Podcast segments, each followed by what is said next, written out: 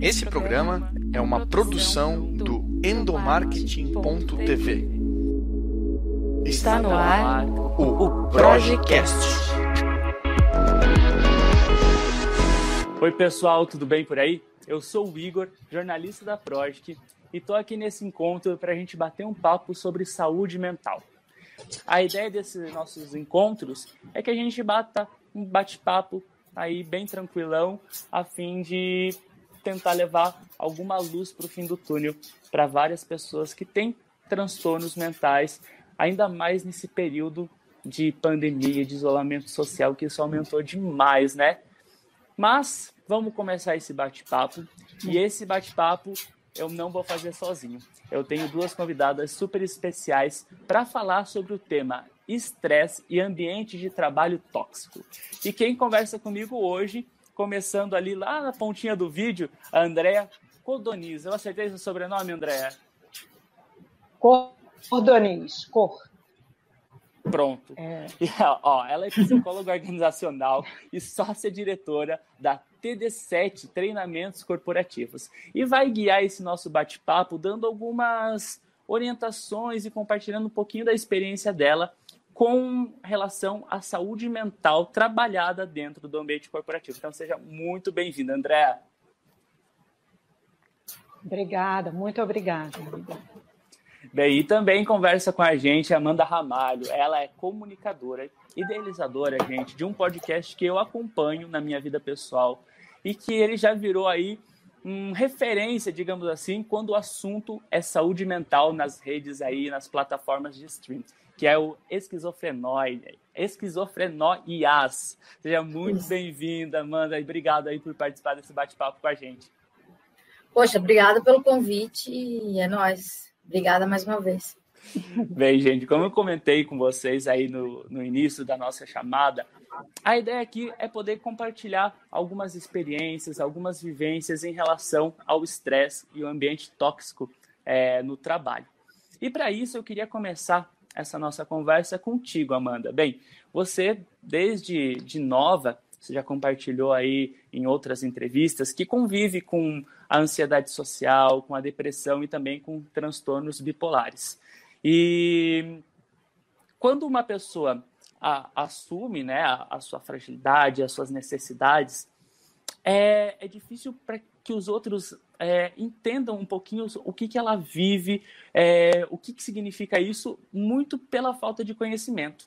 Então, eu queria iniciar esse nosso bate-papo com você compartilhando um pouquinho sobre a sua vida aí na, na em, convivendo com esses transtornos mentais e como que é a relação e, e a convivência desses transtornos, como que eles afetaram no seu ambiente de trabalho.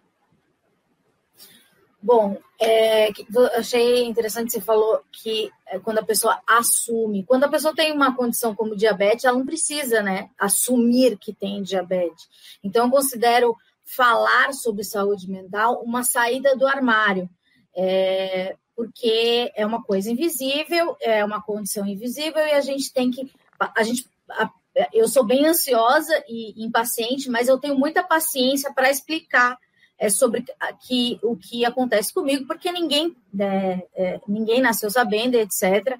Eu já tenho 34 anos, eu fui diagnosticada com 16 anos, então, durante minha vida profissional inteira, eu passei é, é, com o diagnóstico, né? Não foi uma coisa que aconteceu depois de trabalho, etc. Mas existiram é, momentos que é, as minhas condições foram pioradas. Eu lembro uma época que eu tinha uma fobia de um chefe, eu precisava, eu precisei fazer três meses de terapia cognitivo-comportamental, porque eu não conseguia estar no mesmo ambiente que ele, era alguma coisa ameaçadora, etc. Não conseguia pegar o elevador com ele, era uma coisa, era uma fobia mesmo. É, é muito é, difícil, né, quando a gente é, tem que provar que você é doente. É, em algum momento, é, teve um momento na minha vida também que eu tive que mostrar um laudo, porque as pessoas já não acreditavam mais na, só nas minhas palavras. Então, isso, isso deixa a gente muito intimidado, muito envergonhado e muito acuado, né? Porque você fala assim: para que, que eu mentirei uma coisa dessas, né? É, para que, que eu vou inventar isso? Eu gostaria de não ter nada disso. É, eu não, não consigo é, fazer certas tarefas porque eu tenho uma condição. Então, é, às vezes é bem difícil. Eu acho que ao longo da minha vida, eu tive colegas de trabalho que super entenderam e colegas de traba trabalho que nunca entenderam. E então acaba tendo momentos assim, ai, não fala com ela porque ela é bipolar, ou, ou não faça isso para ela porque ela não vai ter estrutura, certo? É, a, a, gente, é, eu sei das minhas habilidades, sabe? Eu sei coisas que eu consigo, etc.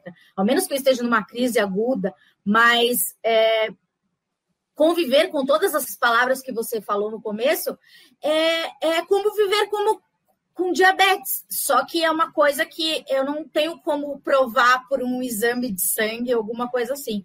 Então, é, é a gente tem que ficar reforçando e ensinando, e isso também é desgastante. Ah, com certeza. E isso não só para quem convive né, com, com a gente que tem esses transtornos e etc., mas também a própria aceitação de que você precisa de ajuda, de que é normal você ter esse, esses transtornos mentais, você sofrer de ansiedade e de tantos outros problemas aí relacionados à mente. Porque, acho que, sei lá, por talvez por causa de uma cultura ou por falta de conhecimento sobre na escola, na formação, na família. É porque enfim. eu acho que a gente tem uma cultura, uma cultura de, de. A gente controla a nossa cabeça, os nossos pensamentos. E não ter esse controle transforma você em uma pessoa fraca.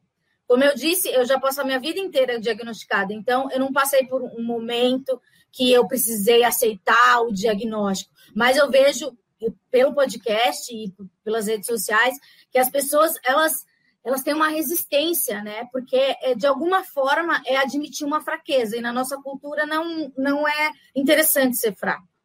Né? Com certeza, ainda mais nessa nesse é... período que a gente vive é, de redes sociais, de que o profissional precisa ser sempre aquele super-herói que está sempre trazendo Sim. soluções inovadoras e etc, etc. E é nesse ponto que eu queria aproveitar o gancho que a Amanda trouxe para te perguntar, Andréa, até que ponto a gente a gente pode considerar que a gente está passando por estresse e até que ponto esse estresse já vira uma doença mental? Uhum. Eu achei excelente que a Amanda falou, porque é exatamente isso a gente é, tem muito tabu, muito estigma, muito preconceito com todo e qualquer tipo de doença emocional, doença mental. Se você não, é como se tivesse que provar, é, até as palavras que se que usam, né, para falar, às vezes é, é tão pejorativo, é tão assim, massacram ainda mais a pessoa. E uma coisa também que é importante a gente saber, primeiro de tudo, é que o próprio estresse, ele é uma doença. É porque também ficou muito assim, todo mundo fala estresse, meio que caiu no, no estressada, estou estressado, no sentido de que eu estou cansada, eu estou chateada, como sinônimo disso. Agora, o estresse mesmo, a própria Organização Mundial de Saúde já reconheceu como sendo uma doença, que tem sintomas e sintomas graves. Inclusive, se ele é continuado, se fica durante muito tempo, aí tem até a síndrome do burnout, né, que é o que chamam, que é quando você fica num período de estresse prolongado por muito tempo. E o que eu fico muito chocada, é, Amanda falou isso também, sobre a cultura, especialmente dentro das empresas, está todo mundo botando isso debaixo do tapete. Eu falo demais isso, demais, assim, eu dou muito treinamento empresarial em diversas empresas nacionais, multinacionais, invariavelmente, as pessoas vêm a mim, muitas vezes gestores, e eu vejo que estão totalmente perdidos, ou porque eles estão passando por um processo ou de depressão, ou de qualquer outro problema de saúde emocional, ou pessoas com quem eles trabalham. E assim, a empresa, um programa mais assim eficaz, que primeiro de tudo, que oriente as pessoas, que diga às pessoas o que é, o que não é. Isso é, é vital. E o máximo que eu vejo, o máximo é isso, é parar ali nas palestras, assim, assim mesmo jogadas um pouco aqui, um pouco ali. Agora não tem um programa de atendimento à saúde mental, impressionante isso. É assim, é, somente cerca de 5% das empresas, 5% não é nada, tem psicólogo no, no local de trabalho. Eu, André, Andréia, acho, tá? Eu acredito que no futuro isso vai mudar, porque é, a Amanda usou bem o termo, a doença está saindo do armário e não vai ter mais como botar panos quentes, é, tapar o sol com a peneira, nada disso. As pessoas, e eu espero que elas se sintam cada vez mais confortáveis em falar para poder resolver. Porque senão o sofrimento é dobrado. Você tem o sofrimento da doença e tem o sofrimento de, do que as pessoas vão achar, o sofrimento de ter que esconder. Como a Amanda disse, se é diabetes, se é qualquer outro problema, você não se sente mal de falar isso. Agora, na nossa, na nossa cultura, especialmente para o homem, é sinal de fraqueza, é sinal de que. Né, é, inclusive, as, as frases, pelo amor de Deus, o que é isso? É tipo assim: pobre não tem depressão, não tem tempo para ter depressão. É, ah, dá uma roupa para lavar, pelo amor de Deus, dá uma louça para lavar. Né? Tem umas coisas assim que a gente escuta que eu falo, não, não estou acreditando, né? Isso é frescura, é, ou então você está maluco, diz que a pessoa é maluca. São coisas absurdas que precisa de muita informação, porque é assim uma doença, são doenças que estão assim totalmente obscuras para grande parte, não sabem, elas não sabem. E te digo mais, grande parte dos médicos não sabe nem diagnosticar. Eu conheço pessoas que sofrem, por exemplo, de depressão durante 8, 10 anos, vão passando de médico em médico e eles não localizam como sendo depressão. Até porque é super difícil, não é muito fácil, é difícil, porque não tem um padrão. É, é, é curioso. Uhum.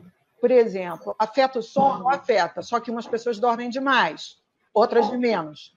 Afeta a alimentação? Sim, umas pessoas comem mais, outras de menos. Afeta uh, o humor?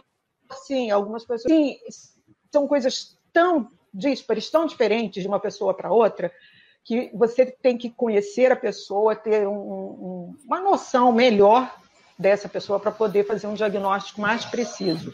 E isso normalmente não vem acontecendo muito, né? Eu queria completar só uma coisa. É, ah. é, que às vezes, né, quando a gente está em depressão, não existe um tipo de depressão, porque existe, né, aquela, aquela máxima é que a depressão você não toma banho, fica sem pentear, pentear o cabelo dias, não escova mais os dentes. Isso é um estágio da depressão. Eu já experimentei esse estágio em alguns momentos, mas em alguns momentos eu estava em depressão, produtiva, trabalhando, e, e daí você fala assim: ai, meu psiquiatra falou que eu estou em depressão. Daí você vê um colega de trabalho, um amigo seu, e fala: não, você não está em depressão, você vem trabalhar sabe? É. Não, não, não é. é. Você não, não não é só estar deitado em posição fetal. Existem milhões de coisas que são, são igual você falou, né? São, são não existe uma regra, né? Não tem os uhum. ticar, tem alguns sintomas que você tem que ticar para parecer se depressão ou não, mas é, é uma coisa muito pessoal e, e ultimamente a gente tem padronizado tudo, né? Então é, como que vai, como é que diagnostica uma coisa que é uma coisa que leva muito tempo, você tem que conversar muito, não é só ir, uma ida ao psiquiatra ou ao psicólogo, é bem complexo.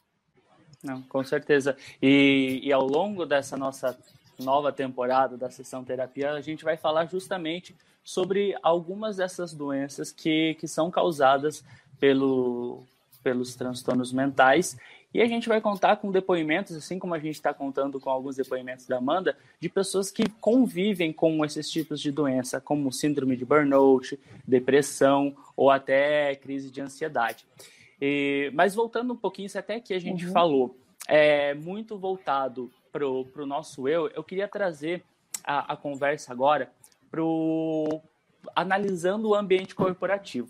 Uh, eu falei sobre o ambiente tóxico, que é um, um termo que está sendo bastante usado é, hoje em dia por, por muitas pessoas, e que eu queria que a Amanda relatasse para a gente um pouquinho em relação ao ambiente tóxico de trabalho.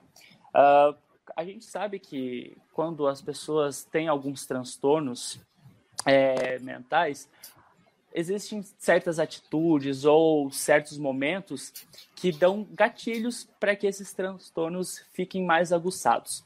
A pergunta que eu tenho para fazer para você, Amanda, é em relação a você já chegou a trabalhar em ambientes tóxicos de trabalho e que tipos de atitudes, seja dos seus colegas ou então dos seus chefes, que faziam com que esses transtornos eles ficassem ainda mais aguçados? Teve alguma situação nesse sentido? Ah, com certeza. É, primeiro eu queria falar sobre o termo gatilho, né? Porque vezes, hoje também está muito utilizado. É, eu, o que é gatilho para você pode ser que não seja gatilho para mim. Não, não, é, não é uma verdade absoluta, gatilho, né? Porque às vezes até as pessoas postam uma, uma foto de uma comida bonita e põem gatilho. Não, isso não é gatilho. É, eu, essa semana eu estava conversando com uma amiga minha e ela falou do LinkedIn. E ela veio e falou assim: Meu, o LinkedIn é a rede mais tóxica, porque é todo mundo se perfazendo, é todo mundo sendo promovido a cada dois meses, tendo, é, recebendo prêmio e etc. Ela falou: Não consigo entrar, eu não consigo entrar. E ela disse que foi para uma entrevista de emprego e ela tinha é, olhado o LinkedIn da pessoa que tinha selecionado ela. Ela falou: Meu, eu nunca vou conseguir entrar nesse trabalho, porque essa pessoa, ela começou a se sentir muito inferiorizada porque tinha uma pessoa com milhões de títulos e, e posts motivacionais, etc. Então, muitas vezes, eu acho que, que é por, por, uma boa intenção, pessoas fazem posts motivacionais, falando acredite, tente, sei lá, persista, mas é, você tem que tentar absorver com a cabeça do outro. As pessoas, é, isso é a tal da empatia, né? As pessoas, elas, elas acham que é, o, o, a verdade delas, o jeito que ela recebe as coisas, é o jeito que todo mundo recebe, mas não é o jeito que todo mundo recebe. Você falou sobre ambiente de trabalho tóxico. É, às vezes você vê um, um chefe é, gritando com uma pessoa que nem é você, e isso já te abala, e me abalava profundamente. Já, eu começava a, ficar intimidada, e, e, eu tinha dores absurdas. Eu, meus médicos achavam que eu tinha fibromialgia. Foi só sair do meu trabalho que eu parei de ter dores mas eram dores que me intimidavam, eu te, travava, etc. Então, tem coisas que é, parecem que, que não, não são tóxicas, mas elas são tóxicas. É, você vê alguma discussão que não é para você ver, ou quando alguma pessoa expõe a outra na sua frente para mostrar que ela tem um, ela que manda, né? Tipo, é, eu, eu já, já vivi bastante isso, e eu acho que é, hoje, como tem a discussão, eu acho que a gente está melhorando, né? Porque a gente está falando sobre isso. Mas eu acho que ainda existe muita coisa a ser, a ser feita, porque assim como existe a tal da positividade tóxica, que é tipo a pessoa good vibe, não sei o quê, e se você tá na bad, você não vai sentir a good vibe, né? É, eu acho que a gente tem que olhar para o outro como tentar olhar para o outro com os olhos do outro, né? Olhar para o outro com os olhos do outro. Isso é muito difícil. Eu sei que é muito difícil porque eu tenho o meu histórico e, e a minha bagagem e, e, e, ela é muito forte para mim. Mas você tem a sua e, às vezes uma coisa que para mim é, é, me abala, para você pode não, te, não, não se abalar, não te abalar. Eu acho que é, é bem complexo é bem difícil a gente dizer uma, uma receita. Mas eu acho que, sei lá, tentar olhar para o outro e pensar, eu gostaria que fizesse isso comigo. É, se colocar no lugar do outro, sabe? E, e, e pensar como o outro. É, às vezes, muitas pessoas até tentavam me ajudar em algum momento de crise que eu acabava expondo. Eu percebia, eu percebia que, tipo, nossa, essa ajuda não é efetiva, sabe? Mas tem uma, uma tentativa. É, eu acho que tem muita coisa para ser feita. Não, com certeza. com certeza. E a gente comenta de ambientes tóxicos e principalmente num lugar onde você, não necessariamente, mas nas suas maiorias é, das vezes, você precisa se relacionar com outras pessoas.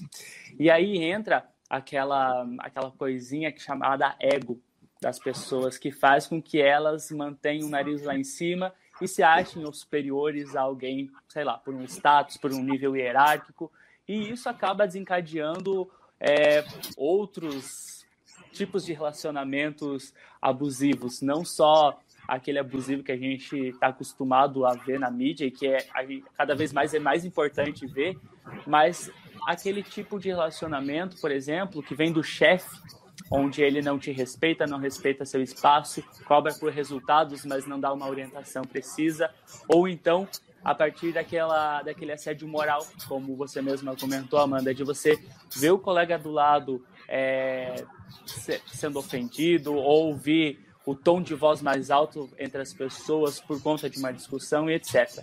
Aí eu queria aproveitar e perguntar já para a Andrea, o que, que caracteriza é, o assédio moral? Eu estou numa empresa, o que, que, é assédio moral? O que, que é considerado assédio moral? E o que, que também é caracterizado como uma liderança tóxica?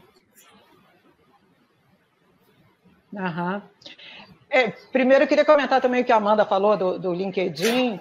Eu até eu sou bem atuante lá no LinkedIn e eu costumo trazer esse assunto e que a gente tem que ver o outro lado também, porque nas redes sociais, de uma maneira geral, eu falo que a gente está vivendo tipo um momento é, revista caras, em que está tudo bem, estou passando a melhor fase da minha vida. E por mais que você saiba que a rede social não é isso, claro que ninguém vai tirar uma foto numa hora que está chorando, ah, eu tô, eu então ela vai, é natural que tire num passeio, não. Por mais que você saiba aquilo, se você não tá legal, você, você diz, cara, só eu, só eu tô, não consigo reagir, só eu, sabe? Porque você vê assim, levanta, a felicidade é só uma questão de escolha. Aí você fala, caramba, eu escolhi isso tudo para mim, quem... então eu sou uma droga de uma pessoa. Não, gente, é, é, a gente tem que pegar mais leve. É legal motivar as pessoas para sair da, mas assim, sempre com muito cuidado, senão o tiro sai pela culatra, acaba piorando. É que nem falam umas coisas assim, chega a ser até engraçado, né? Eu sei que a intenção é boa, mas tipo assim, fica calma. A minha vontade é falar assim, poxa, que ideia legal, por que eu não pensei? Então aí, uma, uma boa ideia, né? Porque não é assim, a gente não tem um controle remoto. Ou então, para de chorar. Como eu faço isso, né? Então, assim, é, a intenção é boa, mas muitas vezes não, não não surte o efeito legal, pelo contrário, surte um efeito contrário. E assédio moral, vamos dizer assim, que seria o bullying no trabalho. Seria, assim, é, pessoas, é, é humilhar, é, não reconhecer o que faz de positivo, aquelas frases horrorosas também lá do passado, que ainda tem gente, ainda tem gestor falando, quer dizer, aí é chefe mesmo, não é líder, né? Que fala, não fez mais que sua obrigação, para que, que eu vou falar que o trabalho está legal se ele fez o que tinha que fazer? É, ou então nunca reconhece o que fez de positivo, é quando tem muito, você sente aquela ameaça no ar, tem muita fofoca, muito disse-me disse, você se sente o tempo todo muito ameaçado. E mulheres, não só mulheres, homens também, mas as mulheres sofrem muito mais, ainda misturado a um assédio sexual. Então, que eu também já escrevi um artigo sobre isso, que é barra muito, muito pesado. Felizmente, essa, essa geração está dando uma guinada nisso maravilhosa de mostrar para o mundo uma coisa diferente. Porque, por exemplo, eu sofri muito assédio sexual e se eu batesse na porta de alguém de recursos humanos para falar isso, iam rir da minha cara. Era normal. É meio assim, quase que vinha junto um crachá de chefe, o direito, dentre as atribuições, assediar Sim. quem quiser, quem tiver vontade. Passou, vamos dar uma assediada, porque faz parte, gente. Não tem mal nenhum disso, né? E, então, assim, esse assédio moral é isso: é você trabalhar muito o tempo todo com ameaça, é você ter, normalmente, existe um líder tóxico, e quando não basta ser líder, mas o líder tem um papel muito atuante. Agora, quando tem pessoas tóxicas numa equipe, tem até aquela, aquela metáfora que se faz com uma maçã podre no meio de um cesto, porque as emoções realmente contagiam. Então, pessoas tóxicas, aquelas pessoas que estão sempre muito para baixo, tudo vai dar errado, tudo te, é, critica. E a, quando a função, por exemplo, de um gestor é o contrário, é te botar para cima, é entender, é aceitar seus erros. O, o gestor, né, o, o tóxico é aquele cara que também que ele não erra nunca, né? O famoso assim, eu ganhei, nós empatamos e você perdeu. Se alguém fez alguma coisa de errado, certamente não foi ele foram os outros. Então, aquele ambiente vai começando a ficar assim, deplorável, você começa a ter arrepios. Eu até falo, um dos indícios é como é que você vai se sentindo no domingo, sabe? Assim, domingo à noite, então, se você já está começando a se sentir mal, abra seu olho. Você provavelmente está num ambiente tóxico, horroroso. Se puder, cai fora. Se não puder, é, você vai ter você que, falando isso, eu bem lembrei. Forma, se blindar. Eu pensei, na, no, eu tinha a terça-feira, que era o dia da reunião geral. A gente morria de medo desse dia. Era hum. horrível. Você queria fugir, tava todas as, as, as, as desculpas para fugir dessa terça-feira, porque terça-feira era o pior dia da semana. Sim. Normalmente é aquele é chefe que soca a mesa, que se acha no direito e fala palavrão. Eu, olha, eu já vi coisas assim, eu dou muito treinamento de liderança e eu já vi coisas assim ditas de né, pessoas que já passaram por situações assim, ainda mais assim, quando é multinacional, que aí, mesmo de madrugada, por causa do fuso horário, o cara se acha no direito de ligar, porque você tem que estar ligado 24 horas por dia, e aí no meio da madrugada teve um caso assim de uma uma gestora que estava em sala e na outro lugar que ela tinha trabalhado, o cara ligava de madrugada para acabar com a raça dela. Acabar com a raça, Gente. xingar. Como é que você não me entregou aquilo? Não sei. E assim, ela falou: olha, é, é, era um negócio, eu chorava. Esse é um outro indício. É quando você começa a ter que ir para o banheiro chorar, que você começa a chorar em reunião, você começa. Você pode até não, não estar com uma, a, a, algum problema mais ligado, vamos dizer, à saúde mental, mas você começa emocionalmente a ficar muito fragilizado. Você começa, inclusive, aí a produtividade vai embora assustadoramente, porque aí você. Imagina você trabalhar com medo de errar. Não dá. Você acaba cruzando os braços, você acaba se, se ficando muito contido, não faz, não criar, então nem pensar, não vamos criar nada, não vamos inovar nada, porque para criar você tem que errar para caramba. E Sim. tem que ter alguém que apoie isso e que perceba que você está ali batalhando por isso, né? Com certeza. E, Amanda, o que eu acho irado do Esquizofrenóias é que você, no, no, seu podcast, você recebe os convidados e fala de uma forma tão, tão natural, digamos assim, sobre alguns assuntos que são tão complicados de entender ou carregam consigo um tabu tão grande em torno dele. E aí, dentro, dentro dessa reflexão, eu falei, cara, como que a gente pode tratar alguns problemas é, relacionados à saúde mental sem que a gente tenha que ouvir de outras pessoas, ah, isso é mimimi, ou ah, isso é frescura, ah, e tal, tal, tal, porque tem muito preconceito em torno disso. Já aconteceu esse tipo de situação é, com você? Ah, o que, que, já te falaram em relação aos seus problemas de saúde mental? Que tipo de coisa que você já ouviu falar sobre isso? E como que você resolveu essa situação? Bom, acho que essa situação não está resolvida porque ela, ela é uma constante, né? As pessoas não, não estão mudando o quanto deveriam. Igual, é, igual a doutora falou, é, vai lavar uma roupa, isso é falta de homem, é, para de chorar, como se você tivesse o controle de tudo. As pessoas, elas realmente elas não conseguem se colocar no seu lugar, elas não conseguem entender por que está acontecendo isso. Eu acho que é, a minha dica para se tem uma pessoa na sua, no, seu ambiente de trabalho, na sua casa, na sua família, que, que você percebe que tem um sofrimento, é você tem que perguntar o que eu devo fazer. Porque só, só a pessoa pode dizer, porque é, Daí a pessoa vai falar, por favor, não repita mais esse conselho. Eu sei que você que você está querendo o meu bem, falando para eu lavar um tanque de roupa suja, mas eu me sinto muito mal por isso, isso e isso. É, eu acho que nós, enquanto pessoas que sofremos, lidamos com mais sofrimento, a gente tem que ter muita paciência. Porque o que eu percebi na pandemia é muita gente veio falar comigo, de pessoas que já passaram pela minha vida, falando assim: agora eu entendo quando você sentia medo de alguma coisa.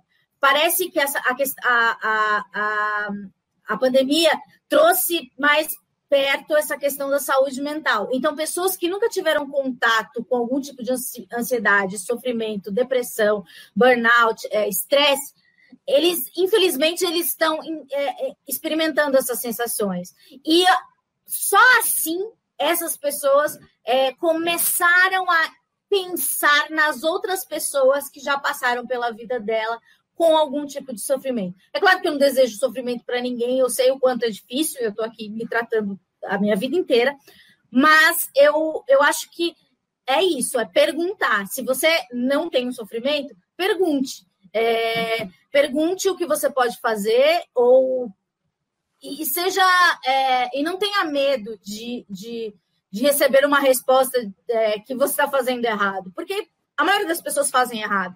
Até a nossa família faz errado, sabe? É, e, a, e, a, família não quer que você sofra, ninguém quer que você sofra, é porque falta essa cultura mesmo. Eu acho que só, só perguntando para as pessoas é, que a gente vai conseguir é, adaptar, porque, claro, voltando, é, cada pessoa sofre de um jeito e recebe as coisas de um jeito. Então, eu também não sei ajudar todas as pessoas só porque eu lido com isso, né? É, por isso que eu tenho um podcast que são. É, eu recebo semanalmente uma pessoa que lida com algum, algum espectro, que, que não necessariamente eu tenho experimentado, mas para aprender, né? E, e, é isso. Acho que educação é isso, é perguntar e, e, e admitir a sua ignorância. Excelente, é isso mesmo. Bem, é, Andréia, a gente comenta que o estresse, assim como as outras emoções que a gente sente, como felicidade, tristeza e enfim, ele é um estado de espírito, né? É, é normal a gente sentir estresse, é saudável a gente sentir estresse, mas se esse estresse ele passa a ser rotineiro no seu ambiente de trabalho, chegou o momento ali de você pensar sobre o ambiente onde você está inserido. Agora, minha pergunta é voltada para as pessoas responsáveis pela gestão de pessoas. Como que elas podem construir ambientes de trabalho mais harmônicos para que essa para que os relacionamentos sejam mais saudáveis e para que as lideranças sejam baseadas mais na confiança do que na chefia. Enfim, qual dica você compartilha com a gente para que ambientes de trabalho sejam mais propícios para promover a saúde mental dos seus colaboradores? Bom, primeiro é realmente ter as empresas começarem assim a desenvolver uma cultura corporativa que englobe a saúde mental. A gente não vê, não existe até quando tem alguma reivindicação ligada à saúde, por exemplo, planos de saúde não cobrem uma terapia, conheçam as, as, quais são os sintomas, conheçam é, isso que a Amanda está falando, né, de como se chegar a essa pessoa, como ficar observando por exemplo, não sair inferindo, porque isso até aconteceu não tem muito tempo, quer dizer, foi um pouquinho antes essa pandemia, num, em um treinamento, um gestor veio conversar comigo e falou: Nossa, eu não sei o que está acontecendo, porque tem uma pessoa na minha equipe que sempre foi ótima e tal, e, e ela agora está tão assim, tão é, ou agressiva ou, ou, ou, preguiçosa. Ele ainda, eu lembro que ele ainda usou isso, preguiçosa, ela nunca foi e tal. E ele, conforme ele foi falando, eu falei assim: você já pensou na possibilidade dessa pessoa estar com depressão ou algum outro problema emocional? Ele olhou para minha cara assim, assustado. Então, é, as pessoas não perguntam o que, que você está passando, o que está acontecendo. Eu percebi que você mudou ultimamente. Você quer é, compartilhar isso comigo? Eu posso te ajudar de alguma maneira? a pessoa também pode não querer falar. Agora, não sair. Você quer ver uma coisa que é típica? Inclusive, eu tenho um, eu estou para fazer um post que eu achei no outro dia que é, falei, gente, eu tenho que botar isso. Que é, quando você chega no trabalho, Aí você já está meio estranha, aí a pessoa olha para você e fala assim, nossa, ela está estranha. Aí a pessoa fica estranha com você. Daqui a pouco está todo mundo estranho com todo mundo. Porque você sai inferindo, ou então você chega no trabalho com mil problemas, você está passando assim por uma, uma questão muito delicada, e uh, aí a pessoa já sai taxando logo, nossa, foi está super mal-humorada. Ai, gente, não tem nada pior do que você não está legal, você está passando por um problema sério, um problema sério. Você está, por exemplo, sei lá, acabou de ter uma discussão em casa que foi um gatilho para você ficar mal para caramba. Aí chega para trabalhar alguém e fala, nossa, que mau humor. Aí aquilo assim, em vez de perguntar, nossa, você não está legal, posso te ajudar de alguma forma? Então, assim, é importantíssimo, o gestor ele tem que saber. Eu costumo dizer o seguinte: liderança é uma profunda influência na vida das pessoas. E essa influência pode ser positiva ou negativa. Então, um líder tóxico, um líder, mesmo que não seja tóxico, mas que ele não seja preparado adequadamente, emocionalmente, ele vai criar problemas horrorosos, ele vai criar assim acidentes interpessoais, ele vai acabar com a vida de muita gente.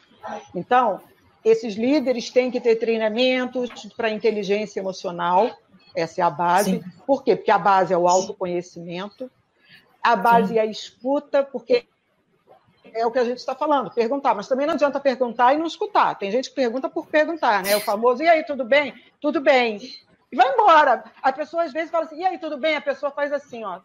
Tá, tudo bem. Aquela cara que você tá vendo que a pessoa tá é. péssima. E você, ah, tá, mas ela falou para mim que estava bem. Como é que não está bem? Então, assim, é você precisa ter escuta, e é uma escuta diferente de só de ouvido, é escutar com o coração, com os olhos, ver é, todo. Por exemplo, o, o meu marido, eu, eu sei disso porque aconteceu exatamente isso.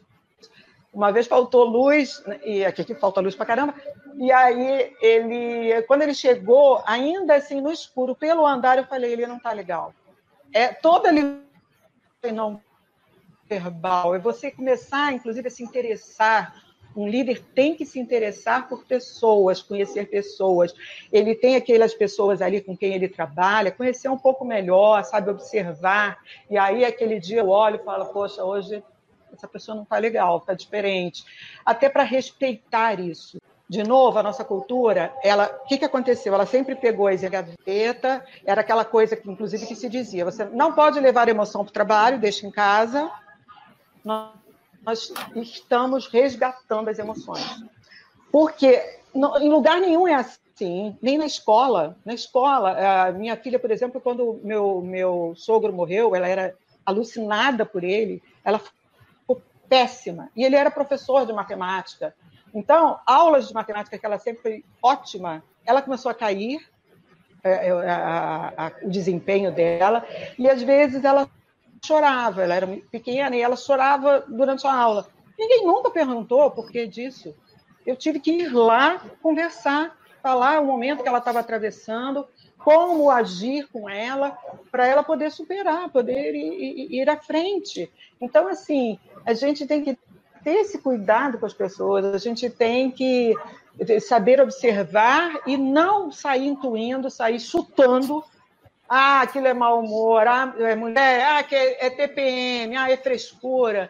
Ah, ou então, opa, também tem isso. Ah, já sei, foi porque eu falei aquilo assim, assim, por isso que essa pessoa está tá um pouco agressiva. De repente não tem nada a ver com você. Então, assim, é. É perguntar e querer escutar, né? Querer ouvir, querer entender, de fato entender. É, vai muito daquela preocupação genuína com a pessoa, de você perguntar se está tudo bem uhum. e esperar ela responder para você seguir o teu caminho, porque a gente tem muito e a gente pegou como uma prática horrível do dia a dia, seja pela pelo esse ritmo frenético que a gente se acostumou a viver, de passar pelas pessoas, é. de perguntar oi, tudo bem, e já na seguida dar a nossa resposta como tudo. E aí quando a pessoa, quando a pessoa Sim. do lado fala, ah, eu não estou muito bem, e você responde tudo, sem. Ei, é, e você? É. Dá aquele piripaque do Chaves é. no meio do negócio. Exato. Mas eu acho que a pandemia deu uma luz para isso, porque agora, como há uma ameaça real, apesar de ser invisível, as pessoas elas dão oportunidade de falar: não, não tá legal, meu salário diminuiu, sabe? Porque tem coisas práticas. Então, é, eu não quero ser aquela pessoa positiva que quer uh, trazer as coisas boas da, da pandemia, porque não tem nada bom. Mas se a gente pensar nisso, é, agora, pela primeira vez na história, a gente pode. Deveria ser desde sempre, mas precisou acontecer algo para que a gente fale, não, tá ruim, é, é, eu posso ser demitida, ou é, agora muito existem muito mais questões durante o trabalho. Outra coisa também é, a gente está falando do ambiente de trabalho é, físico, reuniões, etc. Mas é, e saber quanto tempo você pode ficar online no WhatsApp para responder o WhatsApp do seu chefe ou do grupo da, do, do, do, do, seu trabalho. É, você tá, sei lá, tá no, no, seu contrato, você trabalha das seis às duas, da sei lá que horário. E por que, que você responde mensagens no final de semana? Por que e-mails de madrugada? Eu acho que isso também é uma coisa que a gente deve adaptar, né? Porque é, impor limites, né? É, é uma coisa também bem pessoal, né? Porque é, impor limites é tipo, eu vou responder e-mails até a, a, é, esse momento. É, por mais que as, as, outras pessoas não tenham bom senso, você também tem que ter um bom senso com você mesmo. Te faz bem uhum. responder e-mail de madrugada? Eu acho que também vale o autoconhecimento, né?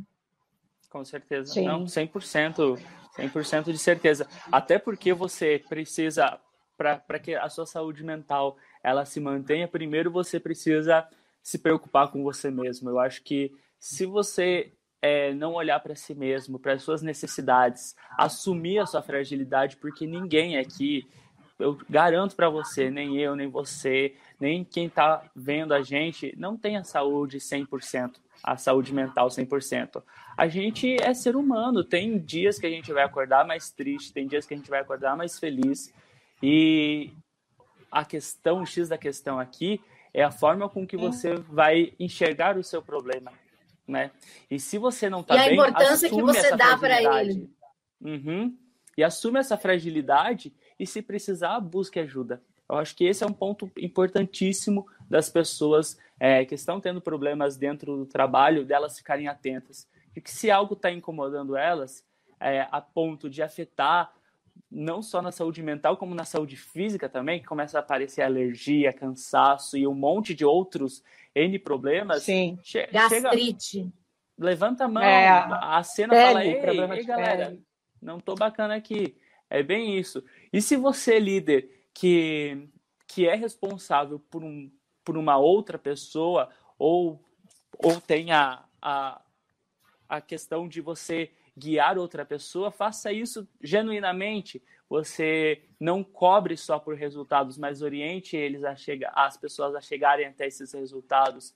Tenha essa visão empática sobre o momento de cada colaboradora, de cada pessoa. Não uhum. vou nem falar colaborador, de cada pessoa, porque isso se aplica uhum. na vida inteira. Sim. Saiba que a tua visão sobre algo não necessariamente é a mesma visão que a pessoa está tendo. E aí, cara, a partir do momento que você dá a, a chance de enxergar algo com os olhos dos outros, como foi comentado aí nessa conversa, os relacionamentos ficam mais saudáveis, os ambientes aonde a gente está inserido fica mais saudável também, né? Você concorda, André? Sim, Igor. E tem uma coisa também, é não só você buscar ajuda, como a empresa, aquilo que eu falei, a empresa também começar a levar ajuda porque tem gente que não está nem sabendo que está precisando. Então, se você não, não, não tiver, por exemplo, profissionais esclarecendo que aquilo que aquela pessoa está passando tem tratamento, e eh, tem gente que sofre toda uma vida e não, ninguém nunca disse para ela que, o que, que ela tem. E aí ela fica, é, é como a Amanda está falando, aí tem gastrite, aí trata a gastrite, aí daqui a pouco tem problema. Que, qual é lá a base, né? o que está acontecendo. Então, assim, a empresa também tem que oferecer, porque, inclusive, quando, normalmente, quando chega, o, o caso chega no RH, é porque já é um, um, um caso extremo, ou a pessoa já está pelas tampas, já brigou com alguém, já discutiu, não chega no RH, é difícil, eu não vejo chegar no RH ainda naquele, na, no, momento em que a pessoa pediu um socorro, tipo assim, não sei o que está acontecendo comigo, eu não estou legal, eu não estou me sentindo bem emocionalmente. Eu não, tanto que tem o, o que a gente chama de presenteísmo, que é, são as pessoas que vão trabalhar normalmente, mas olha, está ali só a carcaça. Ela está assim destruída e aí a produtividade dela é, é zero, mas ela não pode faltar, até porque ela não tem espaço para isso. Se faltar, vai ser uhum. cobrada, vai ser demitida. Vai... Então, assim, aí as pessoas começam a, a, a, continuar frequentando o trabalho, só que não produzem e elas ficam infelizes, prejudicam toda uma equipe. Então, e, e isso também entra nas estatísticas, o tal do presenteísmo, que é altíssimo. É altíssimo. E quantos de nós, inclusive nós todos, acho que já tivemos nossos dias em que a gente foi para trabalhar e. Ah, e até quando eu estava falando sobre as emoções e a cultura, é, uma coisa que eu acho muito legal, as escolas deveriam trabalhar melhor isso também, já começar ali na escola, que não, não tem, é, ninguém quer saber como é que você está, como é que você não está. E algumas culturas orientais, por exemplo, eu acho isso mó barato. Eles começam a aula, fazem aquela rodinha, crianças ainda pequenas, né? E pedem para dizer, num, numa escala de 1 a 5, como é que você está hoje? Aí as crianças falam dois, zero, cinco, mesmo que elas não queiram falar o motivo, mas é uma maneira de dizer hoje eu não estou legal, respeita, tá? Ou, ou seja, se eu tiver mais no meu canto, ou se eu tiver um pouco mais agressivo, você já sabe o motivo.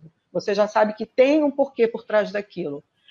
Trabalho, ninguém tem esse cuidado de, de perguntar como é que você está emocionalmente, é, é, é, é, estranho, gente. Como é que é o que você falou, Igor? Como é que todo mundo passa por isso e, no entanto, não desperta?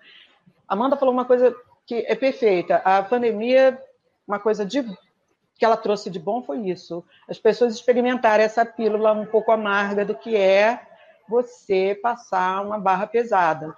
É você descobrir, inclusive, autoconhecimento tá assim das pessoas, né? Porque eu não conhecia uma Andréia trancada dentro de casa, uma Andréia que tem que ir para a rua de máscara. Eu nunca, eu nunca uhum. passei por isso. Então, isso para mim está sendo é, é, uma vida nova. E, por sinal, estou odiando com todas as minhas forças. Aqueles treinamentos, eu amo estar com pessoas. Eu dei uma palestra. Gente, pelo amor de Deus, uma palestra online. Quando terminou, eu queria morrer. Eu falei, gente, acho que é desgastante também, vida. né, essa relação com a tela. É, eu gosto de pessoas, sabe? Gosto de, ver a reação. Aqui eu ainda estou vendo, na palestra eu não vi nada. Então eu falei, ah, é verdade. Tá vendo esporte, tá... Ah, tá desenhando, tá comendo, o que está fazendo? E eu aqui falando igual uma louca, palhaça. Então, assim, é, é estranho aquele bando de gente com máscara máscara, né? Aí se puseram óculos escuros então e boné, acabou. É uma pessoa como se não tivesse rosto, né? Aí a gente fala tanto em olhar nos olhos e tal. E empatia, eu gosto muito de dizer o seguinte: não é só você se colocar no lugar dos outros, é você se colocar nos outros considerando a realidade do outro. Porque senão vem a velha frase: cara, você está chorando só por isso. Exato. Só por isso para você. Para aquela pessoa, de pior no mundo. É, é, é, o tal do gatilho. Às vezes, quebrou um celular, eu vou chorar copiosamente. Aí, o quebrou o celular da outra, vai falar: ih, quebrou, que bom, só assim eu compro outro. E agora a gente está tendo uma noção, porque você, o, o que eu estava falando, os próprios atores, eles são convidados, quando eles, para eles poderem atuar legal, a eles pensarem, por exemplo, vai fazer uma atuação que você tem que mostrar que o oratório é você pensar no momento triste da sua vida, que você se viu muito mal, como é que você estava. Então, assim, para você transmitir a pessoa um meio de mais fidedigno, né? Uhum. Não, excelente colocação. Bem, meninas, eu queria agradecer demais a participação de vocês aqui nesse bate-papo.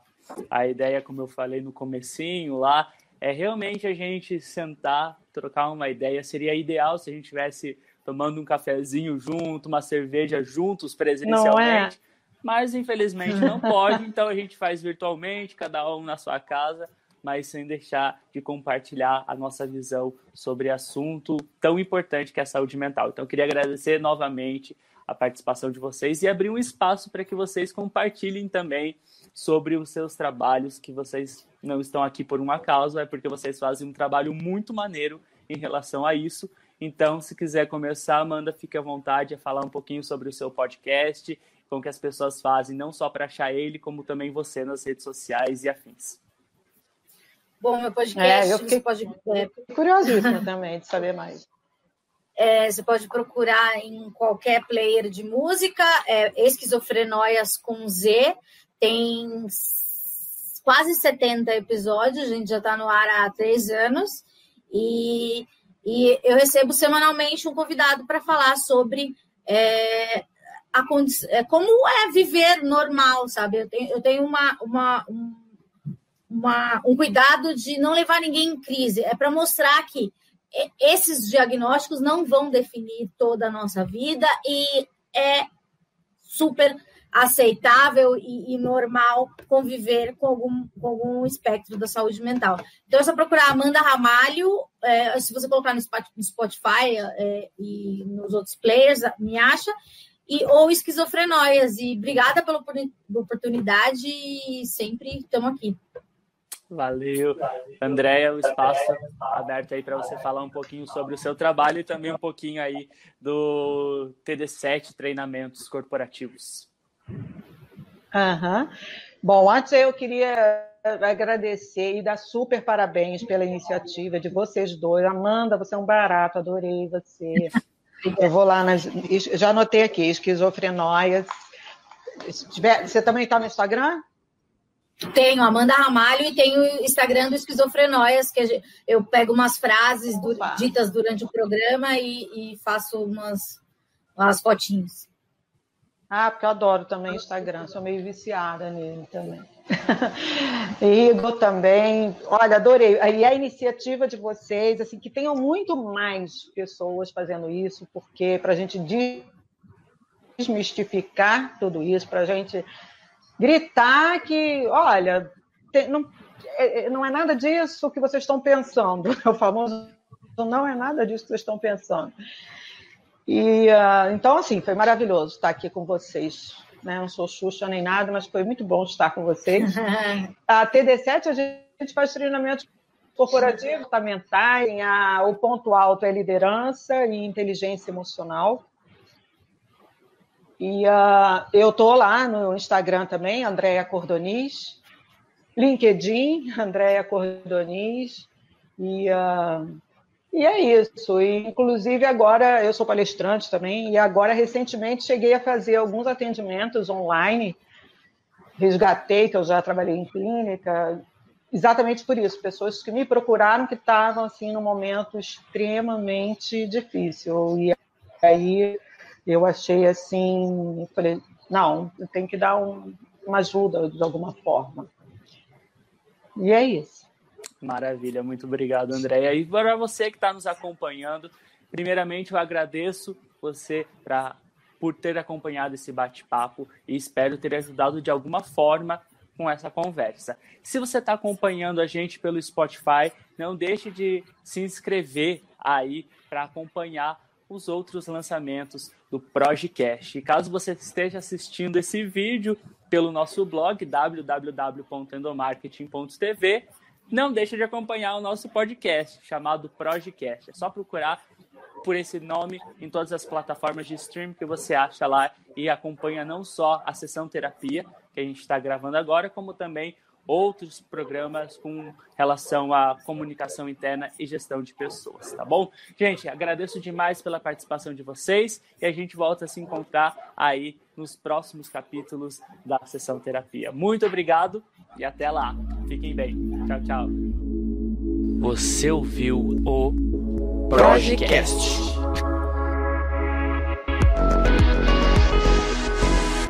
Produção e edição Igor Lima.